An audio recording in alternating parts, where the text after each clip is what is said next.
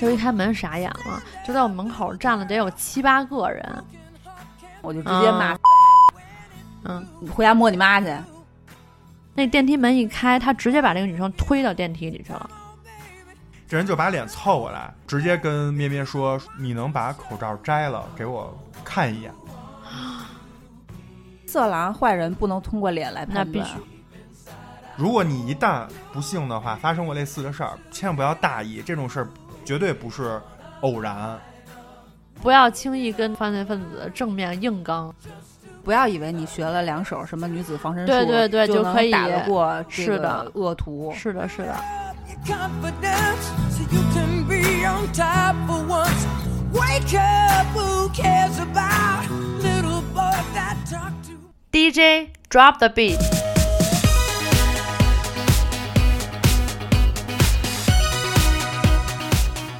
有人花钱吃喝，有人花钱点歌，有人花钱美容。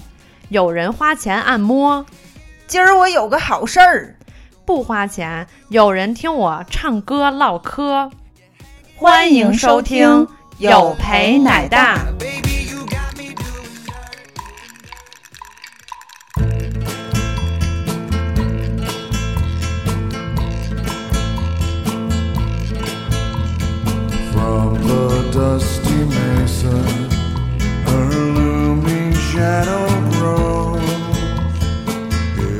听有陪陪奶奶大大，我是培培。我是芝士。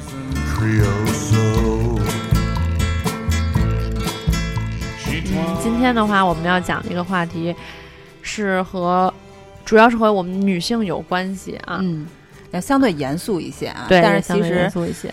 呃，看到标题，大家都会发现我们今天聊女性安全相关的、性骚扰相关的一些话题。但是其实性骚扰这个话题不仅仅局限于女性，在男性身上其实也有。嗯，但只不过现在我们经常被议论到，或者经常出现在新闻媒体当中的是，往往是一些女性被性骚扰的一些案例。对，嗯，然后说到这个话题呢，其实我想先说一下自己的亲身经历吧，就是，呃，这个场景是公交车，公交车电车之狼，这个我觉得可能一一些女生都会很有一些多有人可能经历过。哎有有过这种案例。嗯我是非常不幸的遭遇过两次嗯就是这样的骚扰。嗯第一次其实是我自己年龄还比较小的时候，就是学生时代，但是其实也是就是高中了，差不多是那个年代。嗯我当时是坐一趟公交车回家，骚扰我的这个男生呢，其实是背对着我，嗯，他还不是。呃，传统的那种地铁顶足，啊。不是那那种就直接从后面去呃直接骚扰你，嗯。他是背对着我，嗯。但是呢，他不止一个人，啊嗯，他是大概我觉得有三四个人，三四个男生，他们自己围成一个圆圈儿，骚扰我的那个人背对着我，然后用屁股就嗯撞我的屁股，啊。你你明白那个概念吗？嗯。然后我就觉得不对，因为最开始是可能是车体晃动、嗯或者怎么样，你会觉得是旁边的人就很自然的碰了你一哎下。不不小心碰一下是是很正常的。啊，但是你会觉得不对的点就是，哎，他碰完我一下，后面几个男生就跟着笑，笑就坏笑。啊然后我没特别当回事儿，因为我最开始误认为是正常的汽车就是颠簸，包括拥挤造成的，嗯笑我也没太当回事儿。啊，直到第二次还是第三次，就是他还在重复这个行为，就会一次比一次就笑得更坏、更猥琐，明白，我才觉得不对。嗯嗯。嗯，这个就是就是一个不正常的一个碰撞嗯。对。但是我也没有，我不敢，我不敢嗯，没有任何的这个反抗。嗯，因为我自己独自一人在这辆公交车上，而他们对面是三四个男生，嗯。而且都是那种感觉是青年人，啊，这个年纪吧，看反正就不是学生。对，就是嗯。不是高中生，也嗯。更不是初中生，反正就是我也势单力薄。我就默默的到站下车了，但是就整个过程是非常的惊慌，而且是就是、就是那种耻辱感是对，就是弥漫全身的，嗯你明白吧？就是这是小时候一次非常难忘的经历。到现在我有这个能量去反抗，我也找不着这个人，所以嗯这个是一个一直很难受的一个梗在那儿。嗯第二次遭遇，我怎么这么倒霉？第二次遭遇公交车性骚扰是 real 咸猪手，嗯，就是直接用手摸你的屁股。嗯也是车人不少，我当时是拎着一个行李箱，但是我当时已经上大学了，就是你懂的。你说大学同学，其实我当时也挺虎的，就上大学之后，不知道为什么，就是上了大学是咱们 咱们大学，其实也没有什么，对，也没有什么这种课程能够帮助咱们啊瞬间就是。武力值 max，但是我就突然就变得还挺虎的。我当时是拿着行李箱，在这个公交车的后半部分，一手扶着行李箱，另外一只手呢就扶着呃那个把手，嗯公交车的把手。我就觉得就非常明显，这个男生就是抓了一下我的屁股，嗯嗯，然后他就从我旁边走开了。但是我一扭头我就看到他了，嗯因为就很明显，其他人都原地不动，只有他是移动的，而且他在躲闪我的目光。嗯他就是想揩一把油就走，嗯就很显然是这种心态，而而且他确实也是这么做的。嗯，我就直接就爆粗口，就骂他，嗯我就直接骂，嗯回家摸你妈去，啊，就直接是这样说，嗯就干嘛呢？啊，就直接就翻脸。啊，然后这个男的就愣住了，他他可能也没想到，就因为可能也判断出来是我一个人，然后又拉个行李箱，我不知道他是不是判定我是外地人，还是说啊。是回城，还是怎么样的一个情况。至少他能判定出来，只身一个女生，嗯，也挺瘦的，就这么一个形象，就直接就是揩把油就是就是觉得是弱小的形象，然后对，嗯。对，但可能他也没有想到我会回骂他，嗯。然后他就愣住了，然后他也就就愣住一秒钟，马上就落荒而逃了，就往那前走周围的人，周围人也都看他，也没怎么样，啊也没有说就薅住他，啊，嗯，对。可能觉得我骂完他就是他应得的，嗯 就也没有下一步。怎么样。嗯但是说实话，你让我再下一步怎么样啊？就是比如说你让我打他一顿，或者说你让我报警，嗯嗯我也没有那么做。嗯嗯，打他肯定是不对的啊，肯定是要依靠就是法律途径。嗯，但是当时我也没那么做，就是大脑还是挺慌的。说实在的，其实你这个过程也算是在给自己壮胆儿的一个过程，就是在给自己壮胆。嗯，嗯，因为没有别的办法。对对对，对你，嗯哪怕你当时给男朋友打电话，或者给爸爸打电话，那也没有，用啊，没用啊，就是对啊你是远他他不在你水解不了近火呀。对对啊，嗯所以就是这两次是遭遇公交车之狼，就是还是让我觉得嗯非常难受的两次经历。这也是我相信可能比较有代表性的经历吧，因为公交车本身是一个比较对频繁遭遇性骚扰的一个对对对，场所。嗯，什么公交车、地铁，这些都是人，但凡人多的地方，它容易得手，然后你还不容易找到证据或者抓住他的这种，对，然后或者说他得手之后还是很容易跑掉的时候，嗯。就这种其实非常容易，就哪怕说实话，怂人都有可能在这个地方都不知道哪里来的勇气和力量，他就敢这样做，对，就确实是这样。嗯。嗯，有些人真的看上去，比如说色狼、坏人，不能通过脸来判断，那必须不能。穿着、气质来判断。是的，是的。有的人就是衣冠禽兽啊，对吧？有的人可能像奶牛似的络腮胡子，但是其实是一个 温暖的胖子。是注定的吗？我穿上了白衬衫，那一杯咖啡别在我身上倒翻，不如跑一趟，上天它却刚打烊，妙不可言的下场啊！乌云乌云快走开，你可知道我不常带把伞？带把伞。哦哦，乌云乌云快走开，感觉你在挑战我的乐观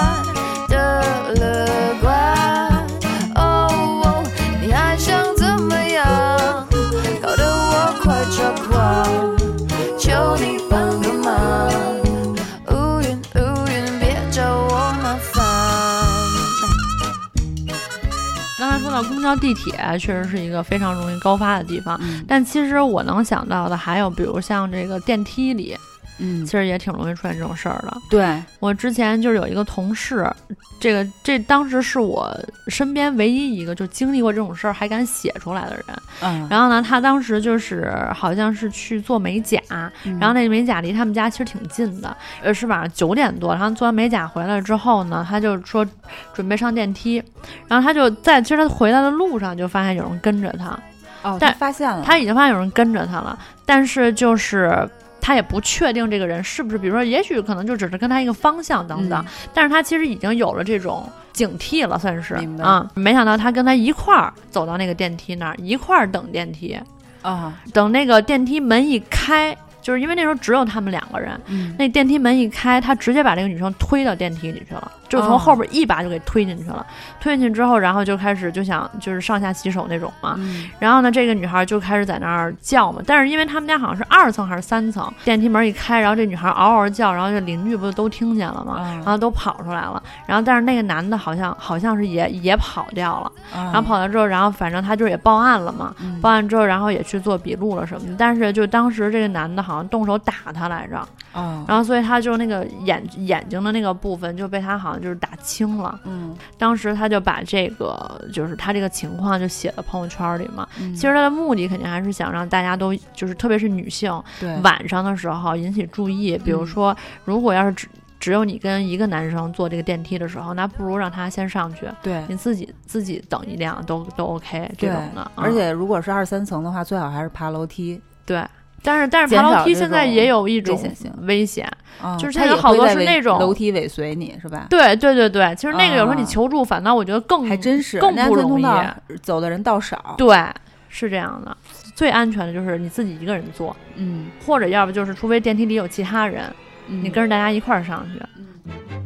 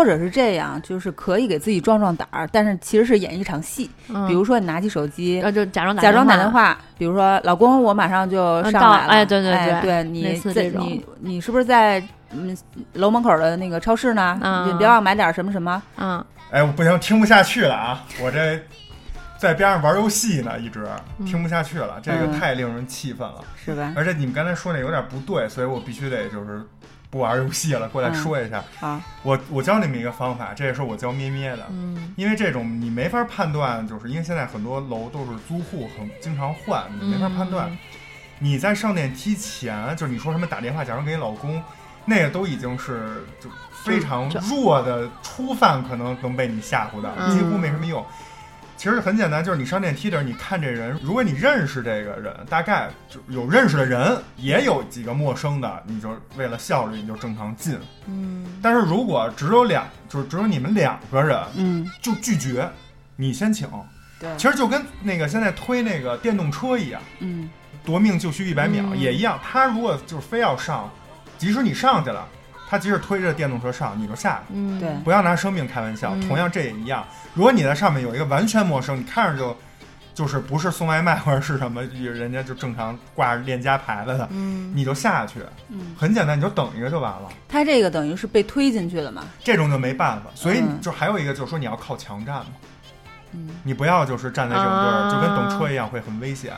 然后你如果你是去出去办事儿，去写字楼什么的，其实还倒还好，只要不是太偏，因为现在一般都有保安，嗯，都有一些这种这种人员，而且现在都需要扫什么那个那个二维码，啊对吧？？还相对好。但是就是刚才培培说的这种这种情况，你就避免跟单独的男性两个人同时进电梯就好了，就拒绝。其实你就等一个嘛，嗯这没有什么时间成本，我觉得这个是可以，就是给大家，就是我觉得算是一个方法吧。嗯另外一个，我还有一个就是不知道是不是我这阴谋论啊，我就是也是跟咩咩说，如果只有你自己晚上回家上楼，比如说我们家住十二楼，你摁电梯不要只摁十二，嗯好几层都摁是吗？你也不要那也太明显，啊就是比如你摁一十二、十五什么的，就摁摁几个不不一样的。嗯，万一有人在一楼那儿盯着你尾随你呢，嗯这样也能他也没法判断你到底是哪一层的。当然，前提是不是用风用梯高峰期，你别影响别人正常使用啊。说进去都给摁一圈，就是有一些这种方法，其实你是可以做一些那个小的举动来判断的。为什么要就是非常气愤说？因为前两天咩咩就碰见这个问题了，而且呢没成功，所以我觉得还可以在节目里说一下，要不还是征询一下他的意见。就是他有一天下班车，然后从他班车站离我们家呢大概就是五百米到一公里之间，嗯然后每就是其实这些年每每天走惯了也没什么，因为就三环边儿上，嗯就是非常灯火通明，而且很热闹，又有公园又有商场。但是那天咩咩下车就是走，因为他听歌，就他就老觉得有一个男的就是尾随他，嗯然后他就不知道，一开始就没当回事儿，就以为是就是同行人。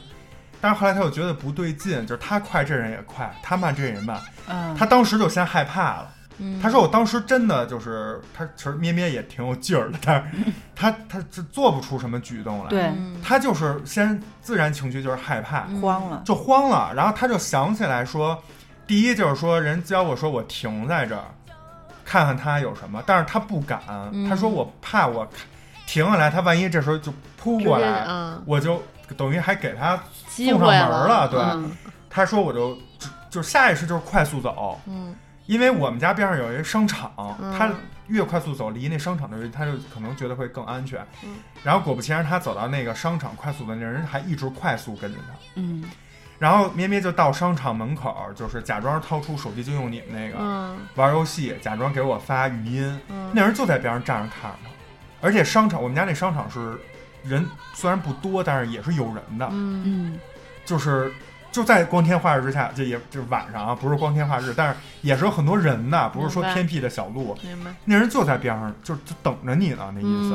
然后咪咪就吓坏了，然后他当时就是，我后我我后来也没问他为什么不给我打电话，但是我觉得无所谓，就是还是尊重他当时的选择。嗯他就说他当时就想出来一招，就是现在你不是进商场都得健康宝吗？嗯他就就直接就进商场了。嗯然后就扫那个二维码，然后他过去呢，他就拿这个扫完这个健康宝，就是他实际是跟那个保安说那个，你看我这行吗之类的，说两句这健康宝的事儿。但是嗯他是想？不是没写字儿，没没有那么嗯夸张，他是想就是让别人看起来我是在跟保安说话的，嗯但是他说，因为他。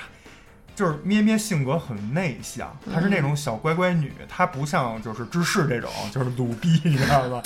她没法还就是她没法就是直接就是操你妈，她，没法直接，她没有这勇气，她就是小公主那种，嗯所以她只能这样，然后就是可能就是好一些，但是但是具体我说实话我有点忘了，因为我的重点在于我怎么去解决，所以具体那天发生什么我有点记不太清楚了。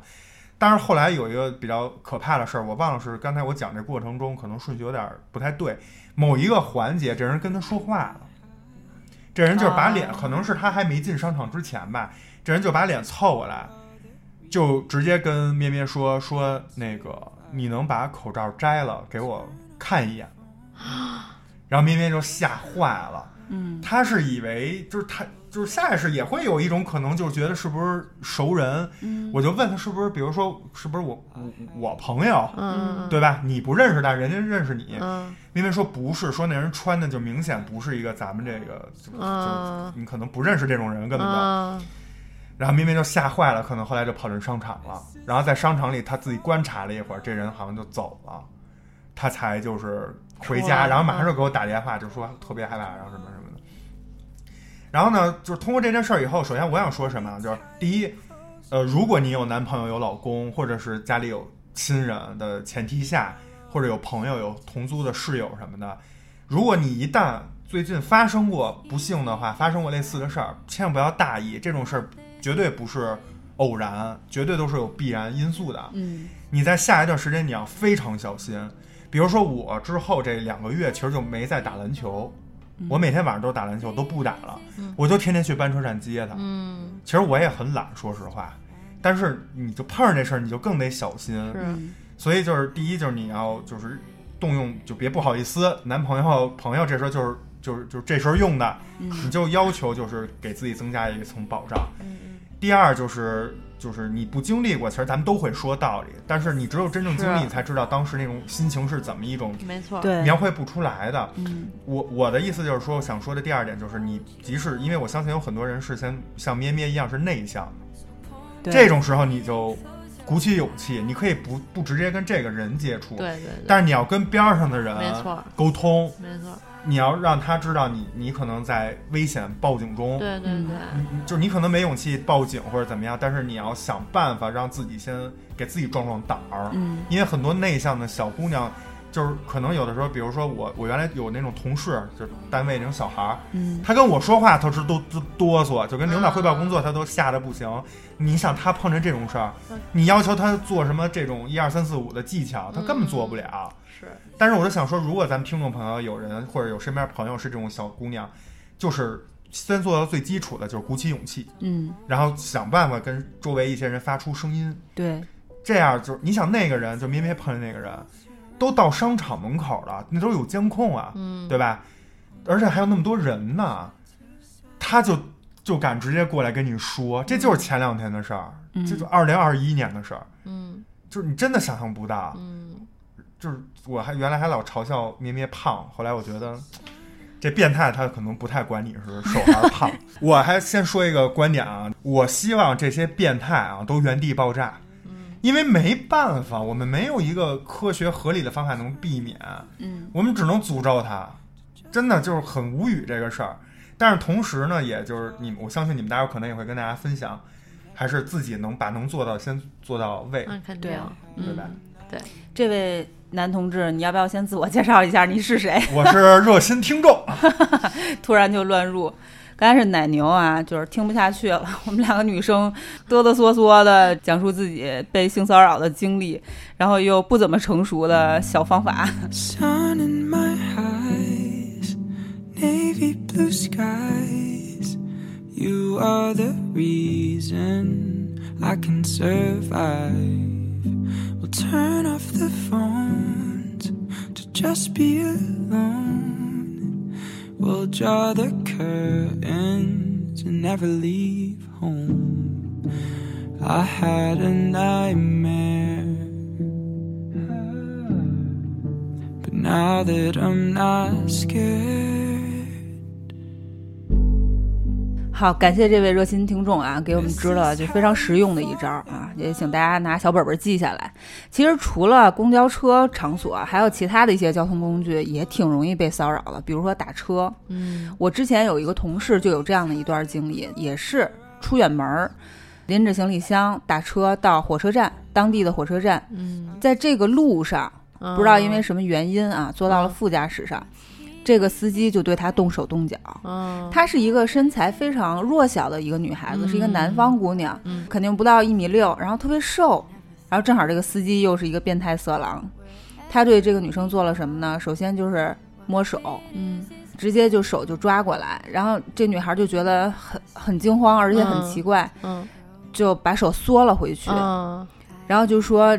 就你这是干什么？就是嗯停车，我要下车。嗯就当时就觉得不对，嗯，就肯定你现在，但是你又不能做什么，因为你在家正在行驶的车当中，对而且车门还是锁着的。嗯然后就勒令他停车，嗯然后最后这个司机毕竟也在大马路上行驶，你也不可能做太出格的事儿。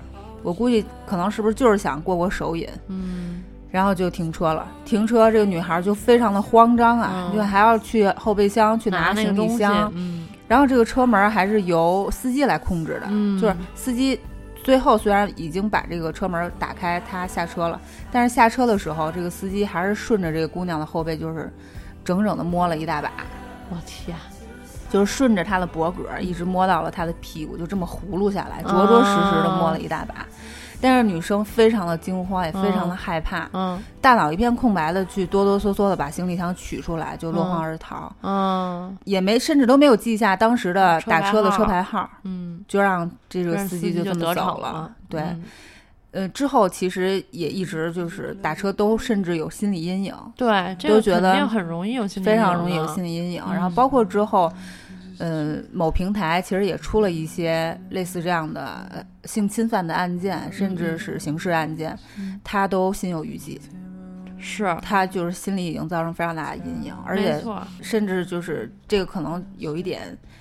不应该这么打击一大片啊！他甚至对就是司机这个群体嗯，都有畏。惧了。明白明白，这嗯就属于一朝被蛇咬，十年怕井绳嘛。对，而且就是我相信他，就是不仅仅以后啊，就是说在这个打车这件事情上，我觉得他以后但凡就是和比如说陌生的男性，假如说在一个空间独处的时候，嗯，这些可能都会让他会有不安全感。Things never fit to place. If you stay so uptight, just drop off your pretense to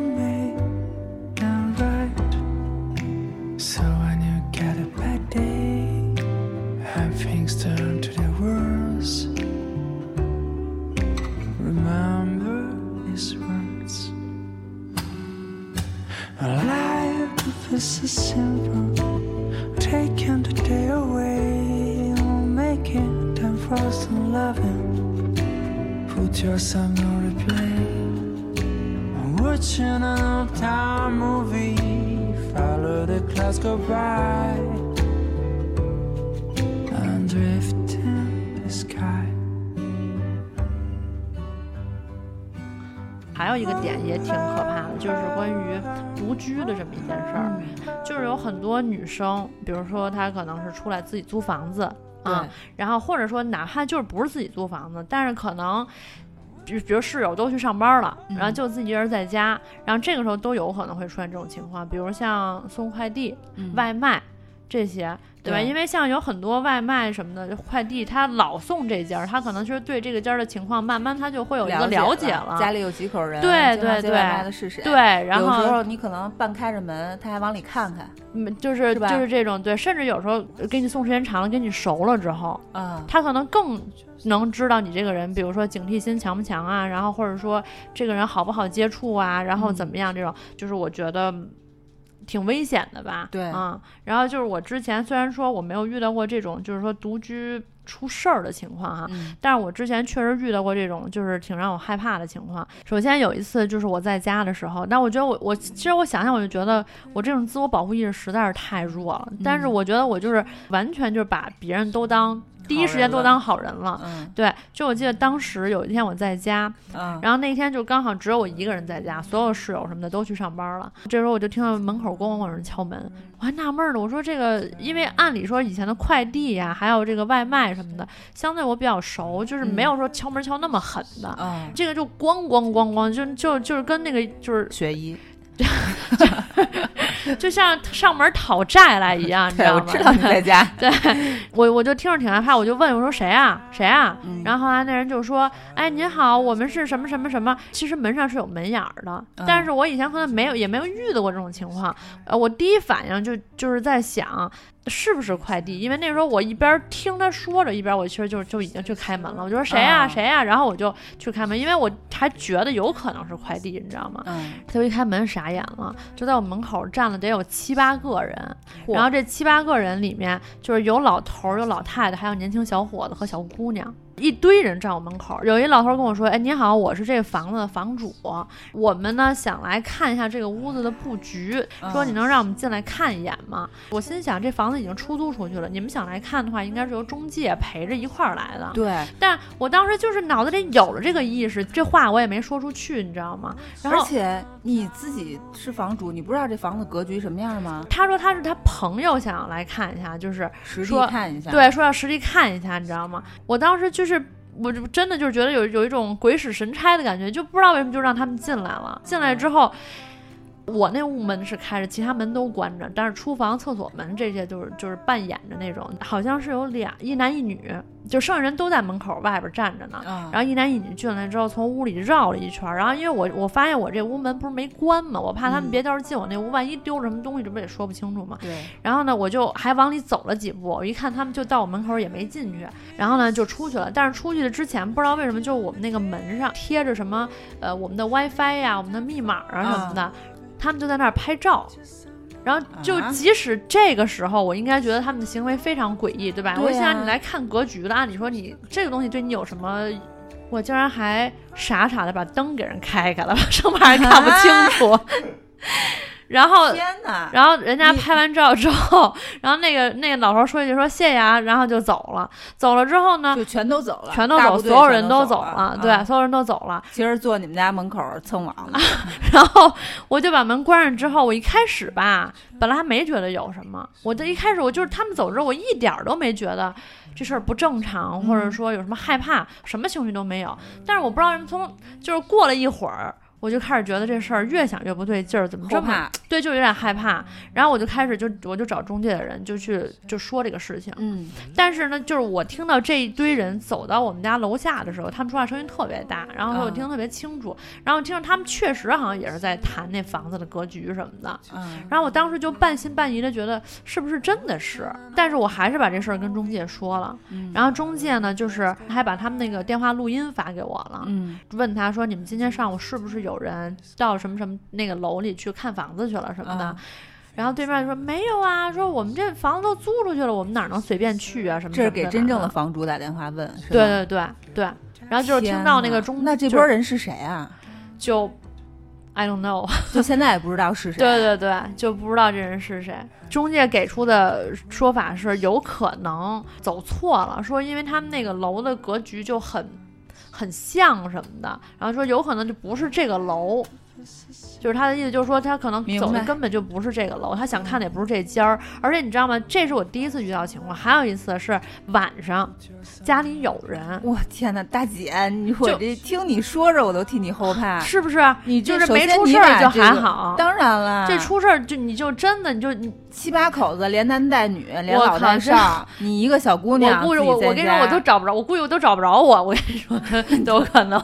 对啊而且还拍你们家 WiFi，这是什么动机啊？然后你知道吗？还有一次就就是那天晚上是我跟我男朋友在家，就很好。那天晚上有人敲门，嗯然后呢，我呢第一反应就是晚上嘛有人敲门，我就不去开了，嗯我就说你去开门去。他一开门也是一个男的，但是就是一个单身男的，跟他嗯说：“您好，呃，我呢是想租楼上的一个房子，嗯。但是呢，我敲他们家人呢，说敲他们家门说没人，所以我呢想来看一下你们家房子的格局，嗯。就是意思就是跟上面肯定是一样的嘛。同户。型，对嗯然后我男朋友就说不好意思，不行啊，嗯然后就这个关门就走了。对，我当时在想，如果是我晚上，我先不说我让他进来，嗯就如果说他真的就是像他说他这真是来看房子，那那那就无所谓了，对吧？但不是，就是我就说，嗯如果他就就确实是纯来看房，咱们先把他往最好的说，那确实无所谓了。嗯但是问题就在于，如果不是，然后家里那个时候也是只有我一个人，这么一个人跟你说这么一个理由，然后咔您给人放进来，接下来就也是 就不知道是什么了，真的是这样。像有时候我们现在看一些纪录片儿，或者说看一些这种。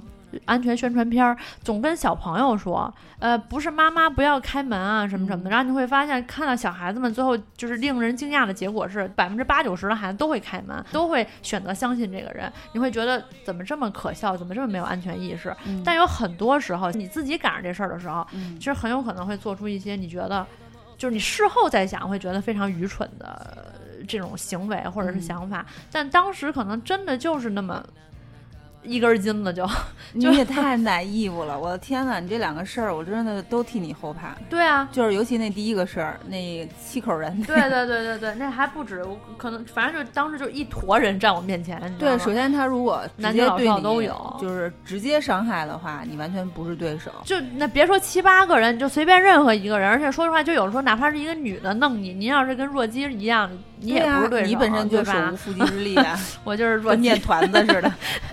对，所以这个就是我我我后来想，就是说真的是还好没发生什么事儿。而且这个非常后怕，是因为他可能会有一些隐患。纵使这七个人都走了，万一他在你们家放了什么东西怎么办？，对，万一他就就是随手安了比如说，对对对，什么乱七八糟的，或者是对，不干净的东西这种，都很对不堪设想啊。对，是因为你这样的。他这个说法是不成立的。嗯如果被解释为他是只是同户型、同楼层嗯走错了，我觉得这概率非常低。比我如说你现在想，你咱们自己，你现在有一个房子，你租出去了，你不认识自己家门吗？就是你事后去分析很多点，你都觉得怎么可能？我当时怎么没发现这个点，对吧？但是你当时可能就真的就是很简单的信以善良为真了对，就是觉得人 就直接给人开门了。所以我就觉得，就这种独居安全太重要了，因为特别是像我刚才说，这这还是陌生人还好，嗯，对吧？你就像那时候我说，就经常送快递的，因为这种新闻也不是没有过，对吧？他已经对你家里的情况了如指掌了，说不定哪天他就起了什么歹心。，对，然后这个事件就发生了，伤害就发生了。嗯，对，所以说，哎，大家不要嘲笑我的愚蠢，大家 只需要把我这个以，为戒。对对对，哎只需要把我这个对这个愚蠢的案例，然后对，而尤其是独居女性，就是给大家一些小的建议。大多数的门大门都会有那个猫眼儿，嗯一定要先看猫眼儿再确认。甚至我觉得啊，就后来我想了想，最安全的做法是什么呀？嗯，你就把东西给我放门口儿，对，你走了之后，对，因为这样他永远不知道你家里有多少人什么样儿，然后对然后甚至他连你长什么样他都看不见，嗯你就给我放门口儿，你走了之后自己拿进来就就 OK 了，对，这是最安全的。嗯，还有呢，就是一个链条锁，嗯，就是像酒店房间那个链条锁。但是我觉得链条锁那个，就是 我感觉，嗯，还是不够安全。就只能说相对来讲还行。它的安全级别低于你把东西放门口儿，但是有些人是不敲不开门，就一直敲门不罢休。哟，热心听众又来了，有话要说，听到这。儿就觉得培培这个真的是善良的小白兔啊，好培培，对。嗯然后也我就只分享干货吧。嗯这个前两天咩咩跟我说，她说老公你能不能给我一张你那个露着纹身，然后特别凶狠的照片儿？我就给他来了一张我拿着雪茄，然后露着纹身那照片儿，就是、就是那种啊，就大流氓。摇滚那种，但是想的不是流氓啊，是我们是守法公民。然后他我说你干嘛呀？他说我发现我那个外卖头像用的是咱家五千万的，就是猫猫可爱头像，啊然后那外卖就老老不给我送，然后还老对我特横。后来我就我就说还挺搞笑，但我下来后来又一想，其实是对的，就包括咩咩他给自己的所有什么淘宝这些收货的这些地址，他留的都是陈先生。嗯，啊，他没有用自己的真名儿，也没有用什么无敌小可爱、嗯什么美少女，连连真姓儿都没用。他用的是陈先生。嗯至于为什么是陈先生，嗯因为他喜欢五月哎天。对对对，对，但是其实我觉得挺好，因为其实对吧？现在很多外卖都不用咋频繁给你打电话，人也挺忙的，真外卖不会跟你费那时间。嗯但是那骗子呀，想诈你，跟你聊天儿，你不如把这些都换成就是陈先生、王先生之类的，嗯，我觉得就就是挺好的。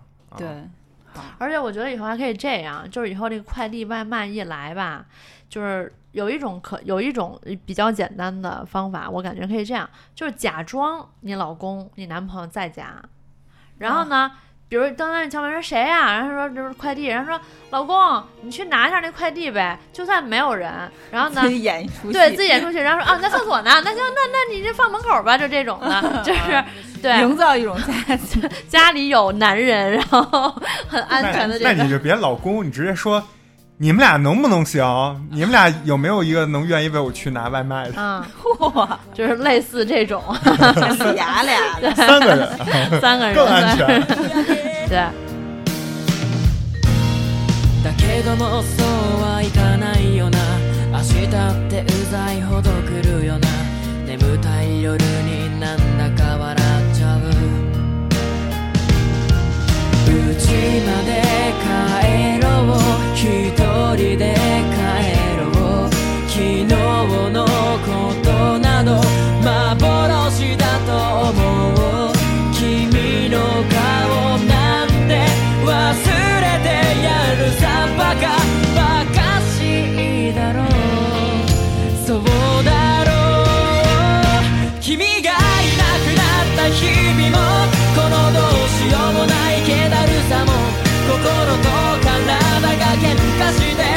りない僕は寝転んで猫になったんだよな君はいつかフラッと現れてくれ何気ない毎日を君色に染めておくれよ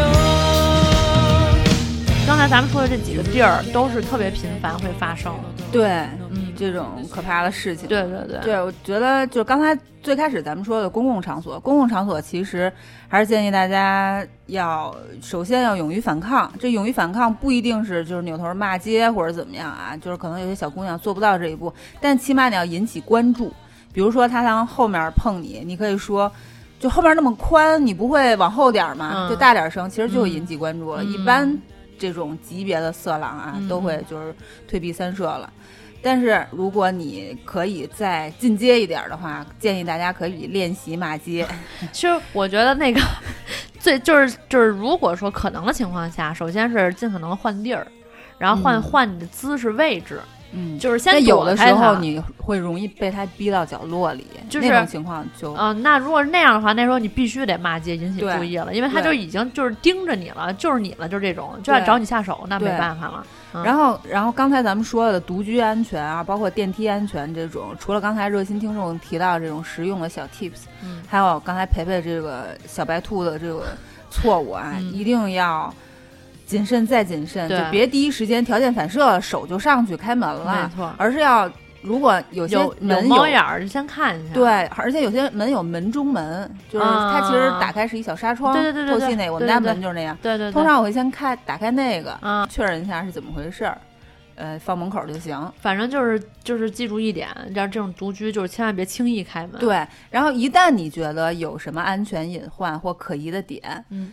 取证，别慌，打开手机摄像头。对该该录音录录音。对，嗯，这个要有这个法律意识。嗯那关键时刻，很多包括性骚扰和性侵犯，你是说不清的。对有些，因为毕竟有一些性骚扰，它没有到性侵犯和强奸的级别，但是你又确实受了委屈，那你只能靠对，取证，没错及时的取证来就是就是就是有力的证据。它最难的一点就是说你没有证据，然后你想你你说你想用法律走法律途径来去制裁他，就是你要没有证据的情况下，就真的是很难维护自己的这种合法权益了。对，生命第一课是流泪，我学会呼吸和感觉。从爱开始，我学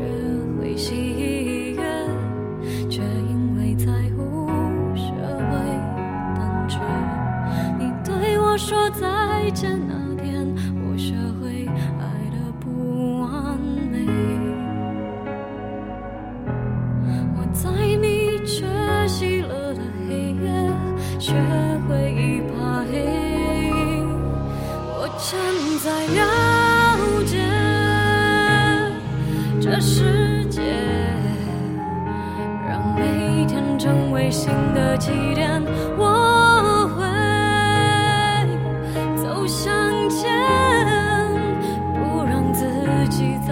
才我们说的几个，其实是日常生活中的一些场所和常见的一些容易发生安全呃这种隐患的呃情况。地。方对。嗯。另外还有一个场所就是酒吧，嗯，这样应该会出现这种案例，应该会更高。，对，嗯。之前就有一个专属的名词叫捡尸，捡尸是什么？捡捡起来的捡，嗯尸是尸体的尸。嗯这捡尸是什么意思呢？就是有一些女生在酒吧喝多了，嗯，喝到可以说烂醉如泥，嗯，有点像尸体一样。就是完全完全没有意识，了，对嗯身体也完全不听自己的控制了。嗯那他就瘫倒在路边，或者瘫倒在就是酒吧的桌子上，甚至就是很狼狈的在任何一个角落。嗯然后有一些不法分子，有一些这种猥琐的男生就会把这个尸体就捡起来，就比如说扛起来，就打一车就走了。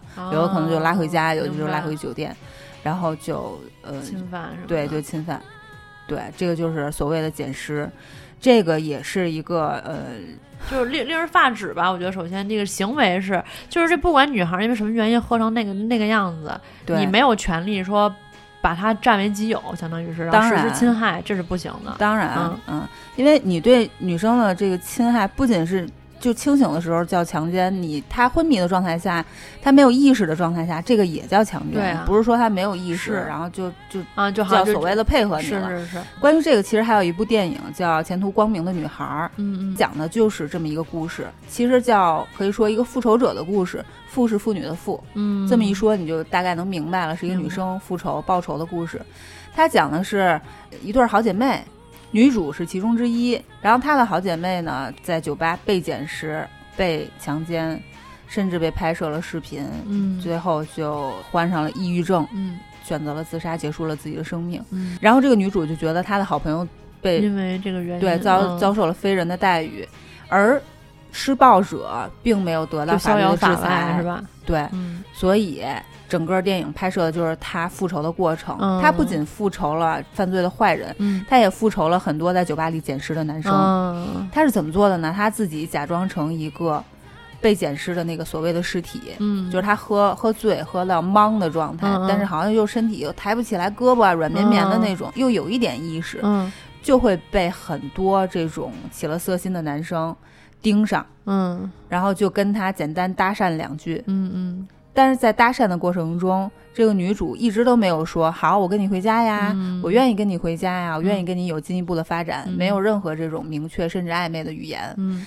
就被男生这就么拖走了。嗯，拖到家，果不其然，男生会打算侵犯她，嗯但是每到侵犯的时候，或者即将侵犯的时候，女主就突然清醒，嗯。然后给这个男生一一个教训，嗯。但是没有任何的肢体的冲突。嗯，通常情况下啊，被教训的这个男生会很害怕，嗯。你知道吧？他有一种做贼心理，嗯。他本身是做贼和侥幸的心理，嗯。觉得自己就像捞着了、捡着便宜了一样，但是殊不知对方是清醒的，嗯。他就觉得哇，我的这种。呃，技能没有暗黑的得逞心理，对和猥琐的心理被一个清醒的人嗯发现识破，并且可能自己多少他遇到这些人，多少也是有一些起码起码的良知，嗯能够停止他的犯罪行为。嗯然后这个女生就回家，她一直都没有出事儿。同时，她有一个小本儿，你知道吧，就跟画正字似的，五个一画，五个一画，都快一本儿了。嗯，就是这种行为是非常常见的。但是啊，这个影片的最后，这个女生去复仇真正侵犯她朋友的那个男生，嗯。也是同归于尽了。嗯嗯，她本来是策划好了去想方法把这个男生置于死地吧，嗯可以说，但是被中途识破了，嗯然后被这个男生直接跪到了他的咽喉上，闷死了，了，直接就失去了他的生命。嗯，但是女生其实，在前面有很多细节的铺垫，她设置了一些环节，把还是最终把这个坏人送上了法庭，送嗯送进了监狱，明白等于是同归于尽这样的一个结果。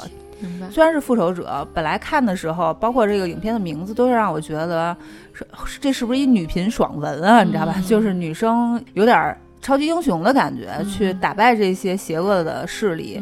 和这些猥琐的男性，嗯但殊不知最后他还是弱势，嗯，他也是弱势，就是很残酷。是是是，嗯，其实去酒吧这个安全，这个就太多点可以说了，就是太多要注意的了比。如说你喝的酒不能离手，对首先你喝的酒，还有水啊，，这所有全部打开的东饮料啊，打开的饮料你要看着服务员打开，或者你自己亲手打开，倒进你的杯子。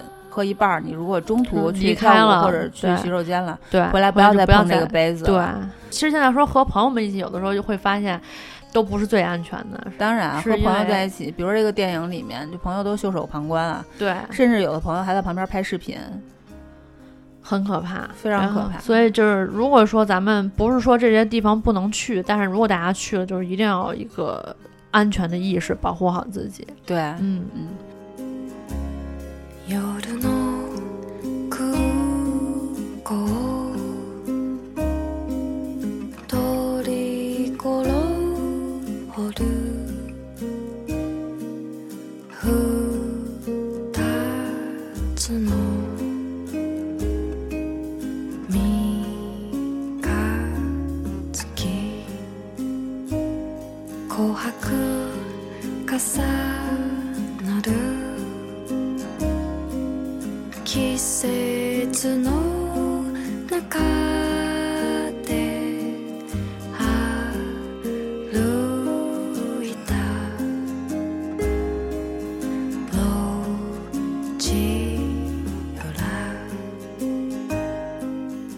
还有一个行为更加穷凶极恶，这个词叫打跤，我不知道你听过没有？没有。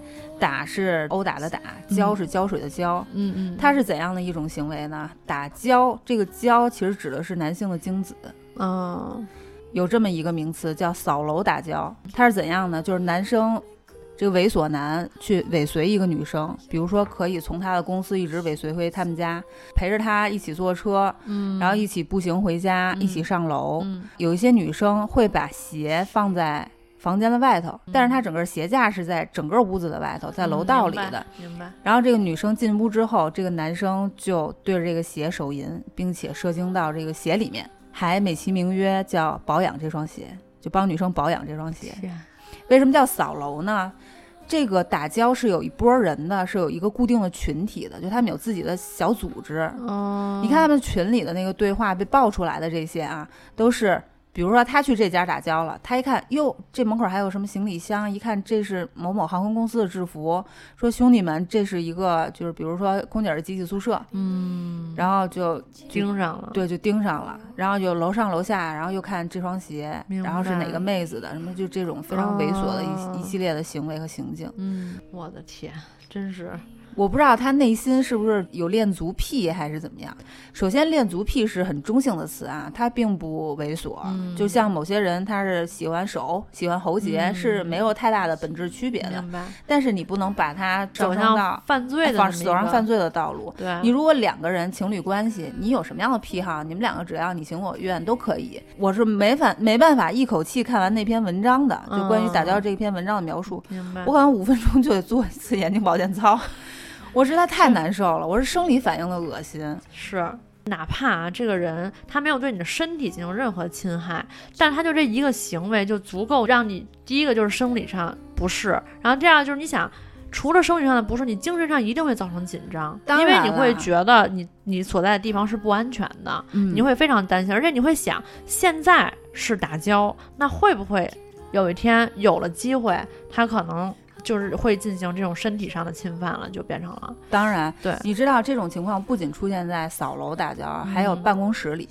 我天，你看，咱们女生经常会在办公室里放一些个人物品，嗯比如说水杯啊、嗯。什么日历、毛毯，或者嗯是小开衫儿之类，挡挡空调的风。有一些变态男也会就对这些东西下手，嗯，就他会觉得这个东西是，比如说我喜欢你，然后明白这件衣服可能带着你的体香，明白，然后他就会完全可以通过对通过这个的幻想，嗯然后就是自己手淫打飞机，然后并且射精到你的水杯里。所以有一些女生就是会在水杯里能发现不明物体，就一直觉得这到底是怎么回事儿。不我前一嗯天下班的时候明明把杯子刷干净了、嗯，明白啊，然后早上又去刷，就发现这种对。嗯但是你谁也想不到是是这样、啊，是是是可能觉得前一天没刷干净，对对对，就是谁也没还是，但凡没听过的是不可能绝对联想不到对的。对，至少我在看这篇文章之前是做梦也想不到是还有人可以这样。确实，这也真是我今天第一次听。对，所以这就是各种性癖者。我我现在坐在这儿就已经开始非常紧张了。你紧张什么？对，不是，虽然我没有遇到过就是你说的这些事情，但是我就是觉得这是一件听起来都会让人觉得很恐怖的事情，很恐怖，很恶心，而且当事人如果知道了自己被这样，对会造成很大的心理阴影的啊。这绝对会的。你知道，就是曾经还有一个女生，这是一个社会新闻，嗯。她是就是公司的女职员嘛。有一天，她就是回公司拿东西，已经下班之后了，回公司嗯。拿东西，结果发现自己的上司下身赤裸，搭着她自己的那个小毛毯，就这女生的小毛毯，啊，就是你就是你应该知道她在干什么，对吧？啊？当时就是很慌啊，你又不能跟他对峙，因为你不知道，你想下了班的办公室啊，一个成年男子，他非常有可能恼羞成怒，对你做什么。对对，就算有监控，嗯就算可能门口有保安，问题是一楼有保安，这层楼有保安。对啊，你都不能就是第一时间对自我进行一个保护，就是远水也救不了近火，嗯所以就是落荒而逃，然后就会对这个上司、这个部门、整个公司都形成了非常大的心理阴影。是我觉得可能是不是扭脸儿就辞职了？我觉得我要是我，我必须辞职，就待不了这没有办法，因为这个事情你不可能假装它没发生过。就哪怕比如说他拿的不是自己的毯子，是别人的毯子，是你嗯同事的，但是就是你知道她是女同事的啊，嗯，哪怕是这样，我觉得我也无法直视她了。这就是你会觉得，也许下一个就说不定就是你呢，就是会有一种狼来了的恐惧。对，而且纵使我要给这个人点了。嗯，我要把这件事情告诉就是上司的上司或者公司的专门管这一块儿的部门儿，也不一定，我也不太想在这家公司待了。嗯而且那一片都是污秽。是是是，而且而且还有可能就是及时往上去告了，说不定他们直接就假如这个事情没有发生过，然后把它压下来，对你其实一点好处已经都没有了。嗯，Older chests reveal themselves like a crack in the wall. Starting small, grow in time. And we all seem to need the help of someone else to mend that shelf of too many books. Read me your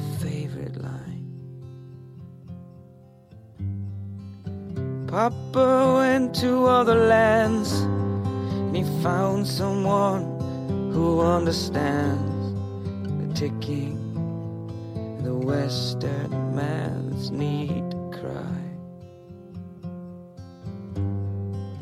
He came back the other day, yeah, you know. Some things in life may change, and some things they stay the same. Like time, there's always time on my mind.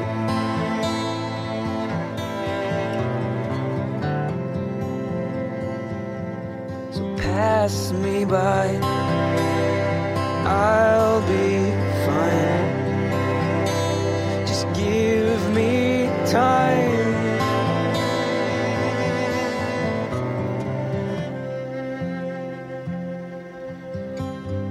刚才我们提到的一些常见的一些性骚扰案例吧，其实也是想跟大家说的，就是，其实，在我们生活当中有很多类似这种可能还发生的会，甚至可能会比较高频的事件。嗯第一个就是发生事情的时候，我只能说尽量保持冷静。对第二个呢，就是更多的其实是想办法怎么去解决当下的这个困难，然后让就保护自己的人身安全。对，其实没有第一位的。对，其实其他其他的都不重要，保护自己人身安全是最重要的。对，你就第一时间先跑，先保护自己的人身安全，其他东西全都烧了。第二天辞职就是 no show，永远都不出现，没错，没有任何的问题，没有什么比你自己的人身安全更更重要。对，嗯确实是。呃，说到女性安全，不得不提到一本书，嗯，叫房思琪的《初恋乐园》。对，嗯这是台湾的一个女生林奕涵写的一本书。这个林奕涵之后也是自杀身亡了。嗯，嗯，也是这本书就是再度被大家瞩目的一个原因之一。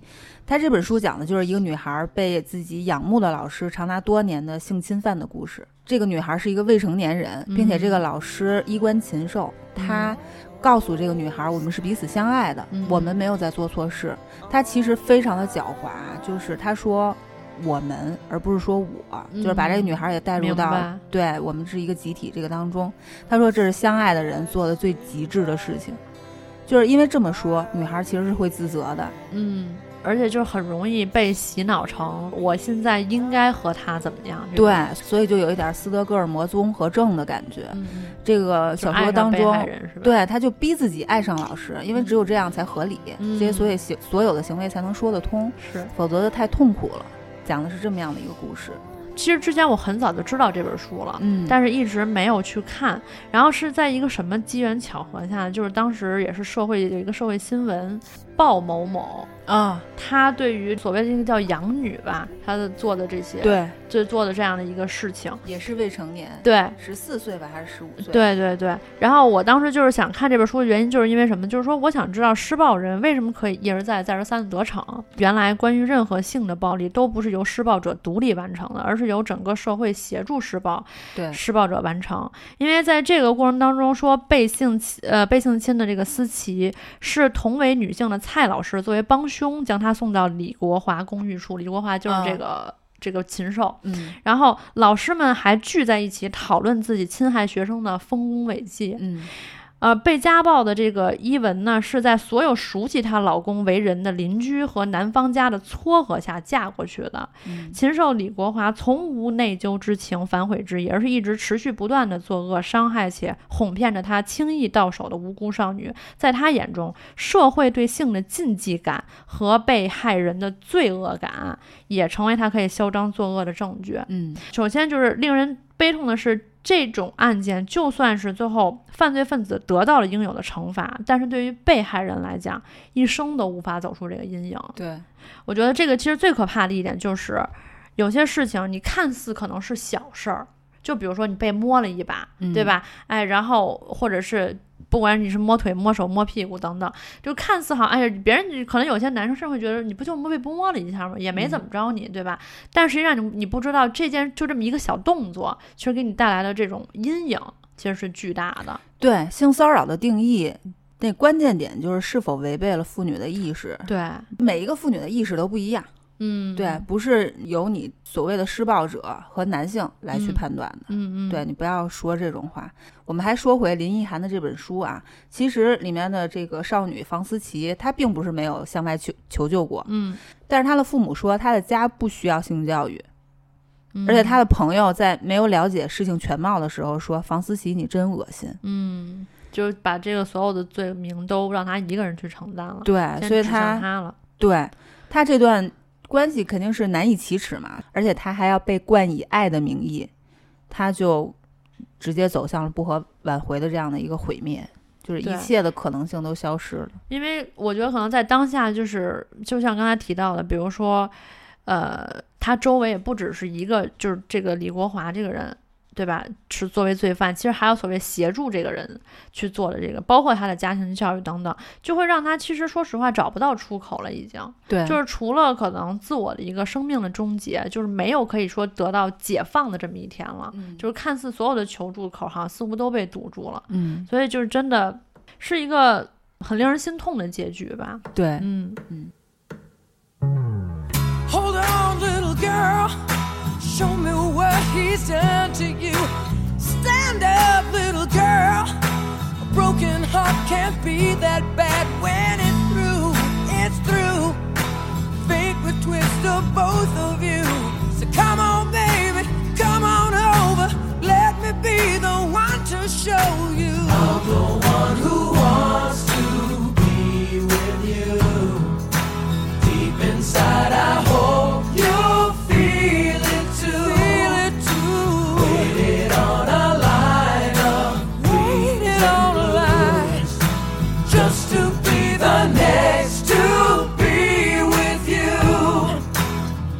说到房思琪的悲剧是由整个他身边的人和社会的这样的一个协助完成的，协助来完成的。其实这个观点，有一位法学家凯瑟琳麦金农，他也曾经提出过。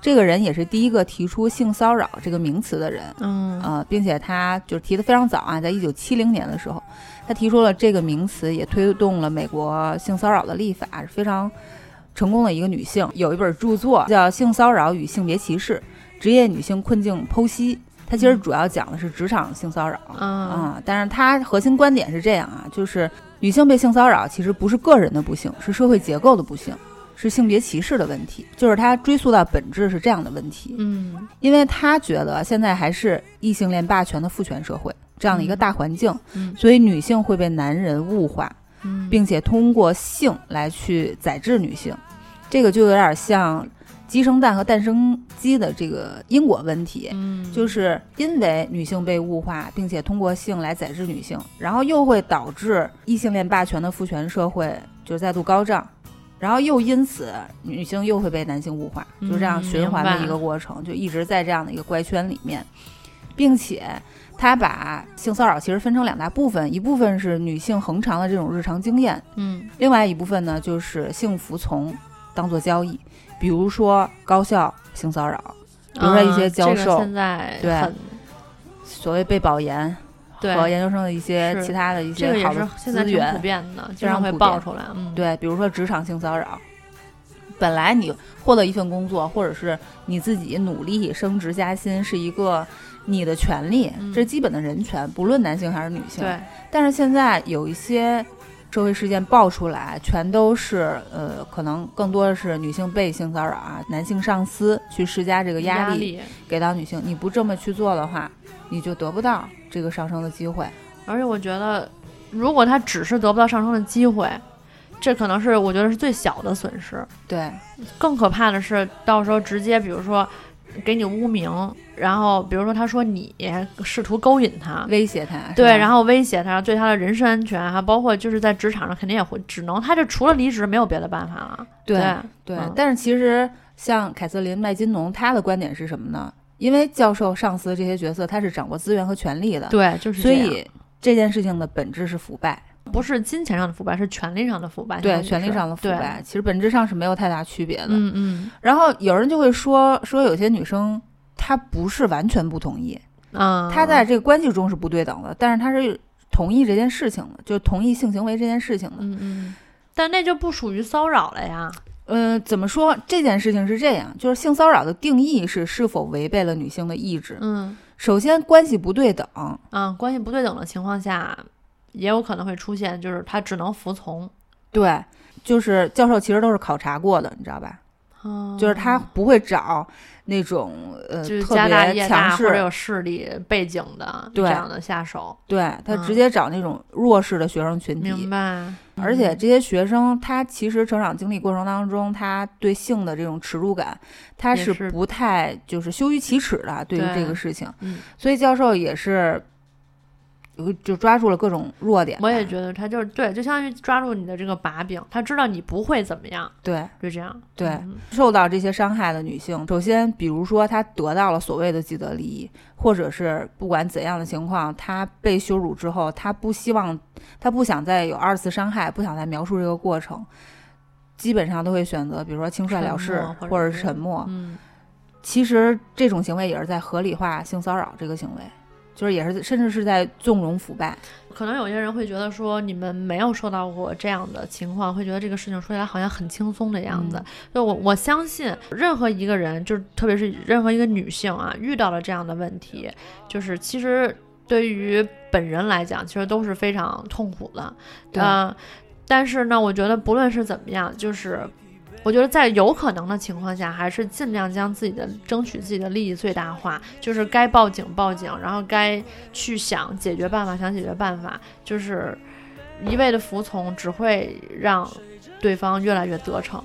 对，嗯，然后包括之前国外的那个 Me Too 的活动，也是嗯。就是女性的一个抵制性骚扰的这么样的一个运动，嗯。很多男生都会问说你们当时为什么不反抗？嗯，还会问就为什么时隔这么久，嗯，才讲，嗯。过了这么多年了才讲，等等之类这种男人对性侵犯，我觉得还是不太理解，就是女女孩子不愿意去表达，是因为首先非常有可能这个侵犯她的人是一个熟人圈子的人，嗯，熟人圈子作案其实也是现在非常，嗯，也也是我觉得逐渐在提升的这么一个趋势。对，就是现在这个，我觉得这点其实真的挺可怕的。嗯。因为你要说，如果是陌生人，我觉得很可能很多人还是有这个警惕性的，嗯，但是熟人你就可能从来没想过有一天他会对你下手。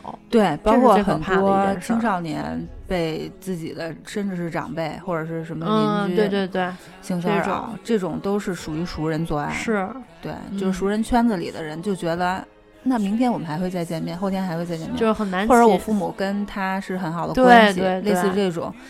就有一点羞于启齿，还有还有很大的压力，非常大的压力。对，还有一种情况呢，就是你真的让他去举报，他其实是要再次讲述，就是二次伤害。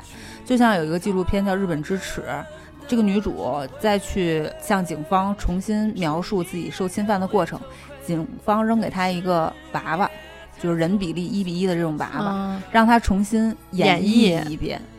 所以这个是非常需要勇气。当然，对，当然，就是非常需要勇气。就是把你的伤口重新扒开一次，然后再，这是很痛苦的过程。其实，对，所以也是，就是很多男人可能不太理解，就是女性被性侵犯、被性骚扰之后，为什么不当时马上立刻去做一些行为，对吧？行动。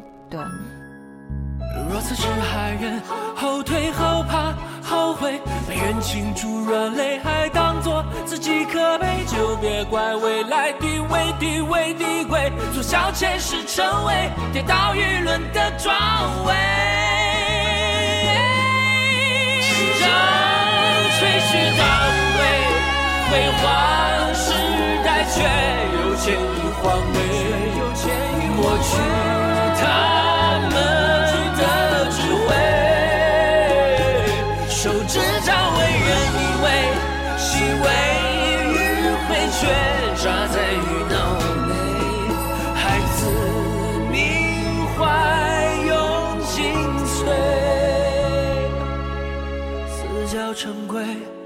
痛作废，语言尖锐，又不想睡。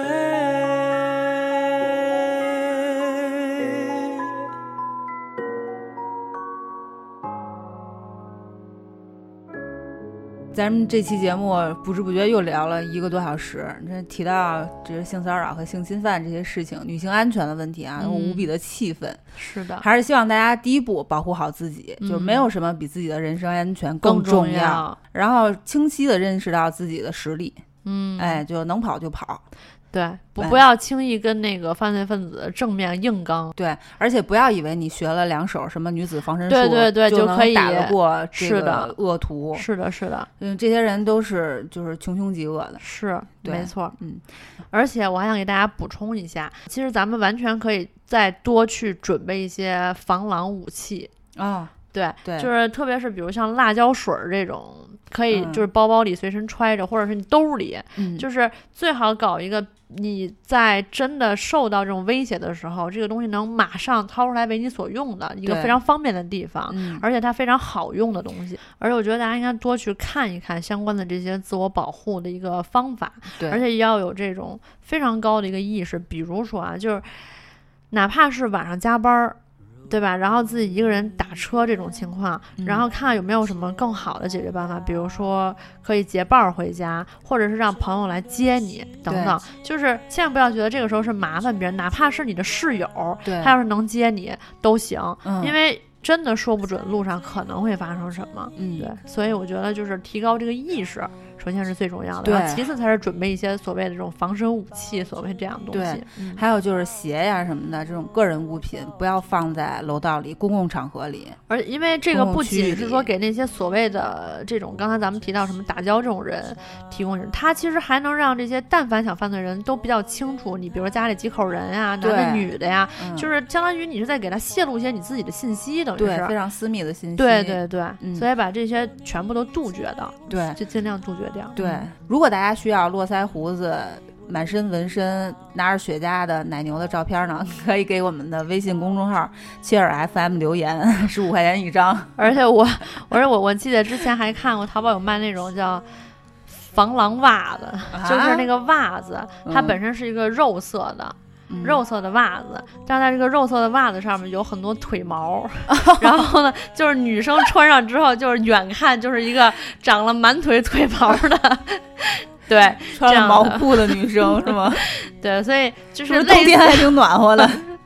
就是类似这种，虽然听起来很很很搞笑，但是说不定可能 就有用，一对下就有用子圈儿那个对，就 犯罪分子一下就软了。对犯犯罪分子可能也没见过这种就场面，打扰了，对，先撤了就打扰了。对，我们在这儿其实肯定还是希望所有的，不管是女生还是女人，反正所有的女性嗯，都能够健康、快乐、平安每一天。对，哎，其实说到这个，我想到咱们平安北京其实也有自己的反狼大队，嗯，也确实是抓到不少的狼。嗯嗯，其实咱们身边，纵使咱们今天的节目列举了很多场合、很多起这种社会事件和性骚扰的这种案件，但是其实大的环境、绝对环境还是是安全的，安全的对，大家也不用就是每天提心吊胆，是是是，而是有一颗警惕的心。对，今天的节目啊，其实相对来讲偏严肃一些，嗯嗯因为讲到这些社会话题，就不免让人觉得义愤填膺和非常的沉重。嗯熟悉我们电台的听众都会知道，培培是一个小白兔的人设，但是这个小白兔呢，哎，酷爱诅咒别人，请培培老师诅咒一下这 这些不法分子。诅咒这些不法分子和渣男一样，永远硬不起来。好，这是对他们最大的祝福。对，好，那咱们这期有陪奶，有陪奶大，嗯。你你嫖了 N 期了，谢谢。这这这期有陪奶大到此就结束了。飘飘，那么我们下期节目再见啦！我是培培，拜拜，我是芝士。拜拜。拜拜，我是奶牛。希望各位女同志啊，妇女同志们都碰不着这种事儿。嗯，对对，你的眼神充满爱和光，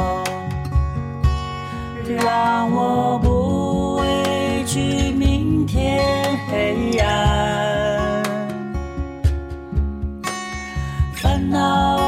愁、悲伤，一切都不重要。抱着你，抱着你，我抱着你，